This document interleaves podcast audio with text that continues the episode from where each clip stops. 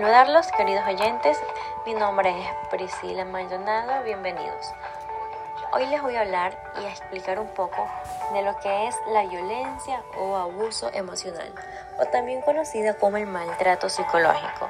Es muy importante tener en claro lo que es una violencia emocional, ya que es una forma de maltrato que se manifiesta con gritos, insultos, amenazas, las prohibiciones, los celos, las humillaciones, los chantajes y la manipulación. Y ahora vamos a prestar atención a cómo se oye una violencia emocional. Deberías dejar de hablar tanto con tu familia, porque no me soportan y te ponen en mi contra. Que no me entere yo que le llevas a los niños. Todo se va reduciendo a él, solo a él, siempre a él. Y cuando ya te has quedado completamente sola, ahí empieza el juego más peligroso, el proceso de destrucción más letal. Empiezan a destruirte poco a poco la autoestima, hasta dejarte prácticamente sin una pizca de dignidad. No te rías así, que das la nota. Esto déjamelo a mí, que tú no te enteras de nada. Te humilla, te denigra, te menosprecia, te ningunea, te insulta y te hace sentir que eres afortunada encima, que siendo como eres y valiendo tan poco, él aún quiera seguir a tu lado, para que te des cuenta del amor tan inmenso que siente por ti, que aún sin valer nada, sigue ahí. ¿Cuáles son las causas de la violencia emocional? Bueno, una de las primeras causas que debemos de tener presente es el baja autoestima, los sentimientos de frustración, la ira u otras emociones negativas. También los malos modelos de referencia durante la niñez y los propios problemas que no se han resuelto y que conlleva a la depresión o a la agresión.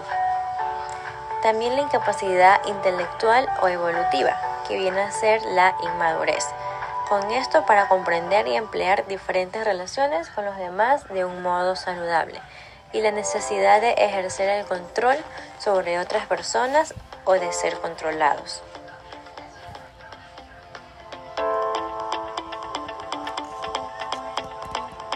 Tienes que darle las gracias. ¿Y qué vas a hacer? ¿Dejarme? ¿Qué vas a hacer si me dejas? ¿Qué vas a hacer tú solita? Si no vales para nada. Las gracias deberías de darme de que siga a tu lado. Como es algo gradual, como es poco a poco que se va quitando la máscara de encantador, ni siquiera te das cuenta. Y te crees lo que te dice. Te crees que no mereces, que debes estar agradecida y que sin él no serías nada. Y tu inseguridad crece a la misma velocidad en la que disminuye tu autoestima. Se te está poniendo el culo grande. Si no vigilas no vas a pasar por la puerta. Ya sabes que a mí las cortas no me gustan. Como te ha apartado de todos, ya no sabes a quién recurrir cuando te sientes mal. La personalidad pasivo-agresiva se define como alguien que puede parecer accesible o actuar apropiadamente, pero en realidad se comporta negativamente y resiste pasivamente. Con una persona así es casi imposible llevarse bien, ya que al no expresar su hostilidad de manera directa puede esconder su verdadera forma de ser durante años, debilitando la paciencia y salud mental de su pareja. En este video vamos a ver 10 signos reveladores que te ayudarán a identificar si estás o no en una relación pasivo-agresiva. Iniciemos. El trato silencioso o la frialdad. El objetivo de este comportamiento es mantener un equilibrio, es decir, hiciste algo mal y ahora estás siendo castigado. El castigo puede darse de dos formas, cortando la comunicación por completo o bien privándote de amor o afecto. Número 2. Decir sí significa no. Esto es uno de los tipos más comunes de agresividad pasiva en las relaciones. Es una manera simple de evitar la discusión y la confrontación. En el fondo, un pasivo agresivo no está de acuerdo con nada de lo que digas. Número 3. Decir no puedo significa no quiero hacerlo. Cuando una persona pasivo-agresiva dice no puedo, significa que no quiere tomar la responsabilidad por algo. Adoptando este rol indefenso, espera que alguien más, tal vez tú, cumpliera la obligación. o simplemente espera que el asunto se quede en el olvido. Número 4. El resentimiento. Ya sea con silencio y una prolongada falta de felicidad o con una ira contenida, una persona pasivo-agresiva no expresa lo que le molesta y se lo guarda. Al preguntarle qué le ocurre, responderá con frases como nada o estoy bien. Pero su actitud y tono de voz dirán otra cosa.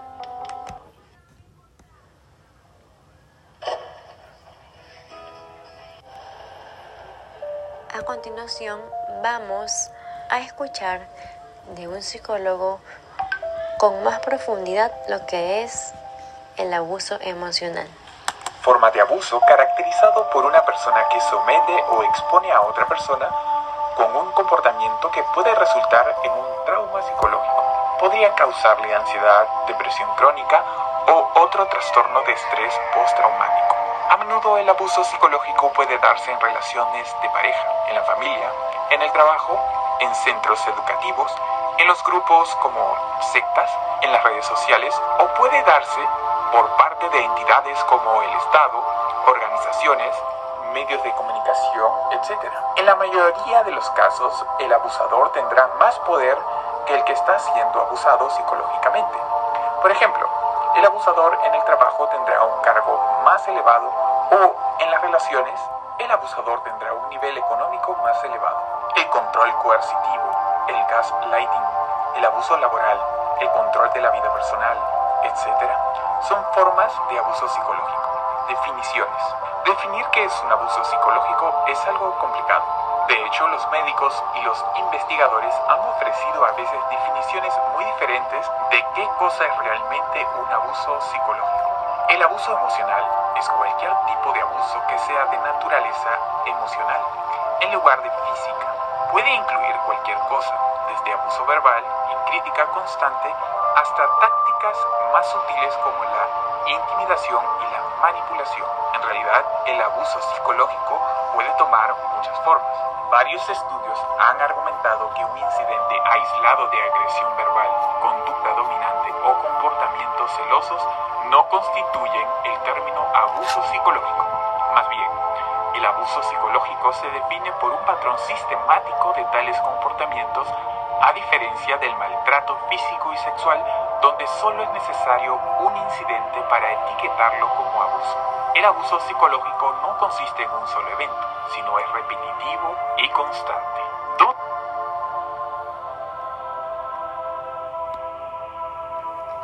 La violencia emocional es una forma de violencia sutil y progresiva, que es difícil de identificar mientras que sus efectos son bien conocidos. El constante sentimiento de culpa, el sentimiento de nunca ser adecuado, la necesidad de demostrarle a la pareja que eres digno de amor, la tendencia de cumplir con todos sus pedidos o expectativas, la renuncia a expresar necesidades personales o cosas de ti mismo por temor a perder a tu pareja.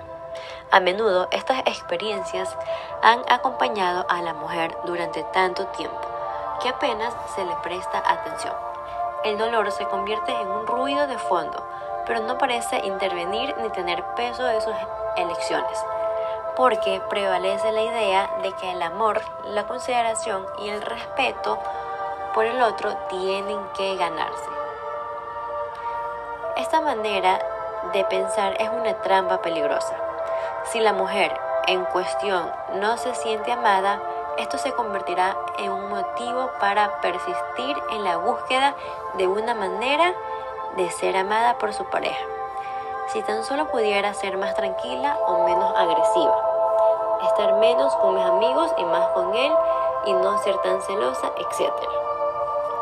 Por otro lado, si el amor de la pareja llega solo cuando la mujer trata de cambiar para no perderlo, el sentimiento de ser amado nunca es satisfactorio y siempre tiene un regusto amargo. Al fin y al cabo, dentro de ella, la mujer siente que el amor no es auténtico, porque no se dirige a ella como es, sino a lo que intenta llegar a ser o parece. Es decir, sea cual sea el punto de partida, el círculo vicioso de la violencia emocional se activa y pone a la mujer en una batalla en la que pierde aunque aparentemente gane.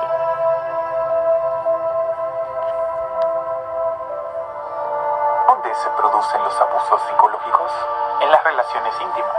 El abuso doméstico, definido como maltrato crónico en el matrimonio, la familia, las citas y otras relaciones íntimas, pueden incluir un comportamiento emocional abusivo. Aunque el abuso psicológico no siempre conduce al abuso físico, el abuso físico en las relaciones domésticas casi siempre está precedido y acompañado por abuso psicológico. En la relación del padre e hijo, el abuso emocional de un niño se define comúnmente como un patrón de comportamiento de los padres o cuidadores que pueden interferir seriamente con el desarrollo cognitivo, emocional, psicológico o social del niño en el cuidar de las personas mayores. Debido a que muchas personas son dependientes debido a su edad, pueden sufrir abusos y físicos por parte de las personas que les asisten en el trabajo. El mobbing laboral o abuso laboral tiene como objetivo hacer que el trabajador renuncie o acepte condiciones laborales injustas, características de los abusadores. Si bien los hombres exhiben más agresión en general, el sexo no es un predictor confiable de agresión interpersonal, incluida la agresión psicológica.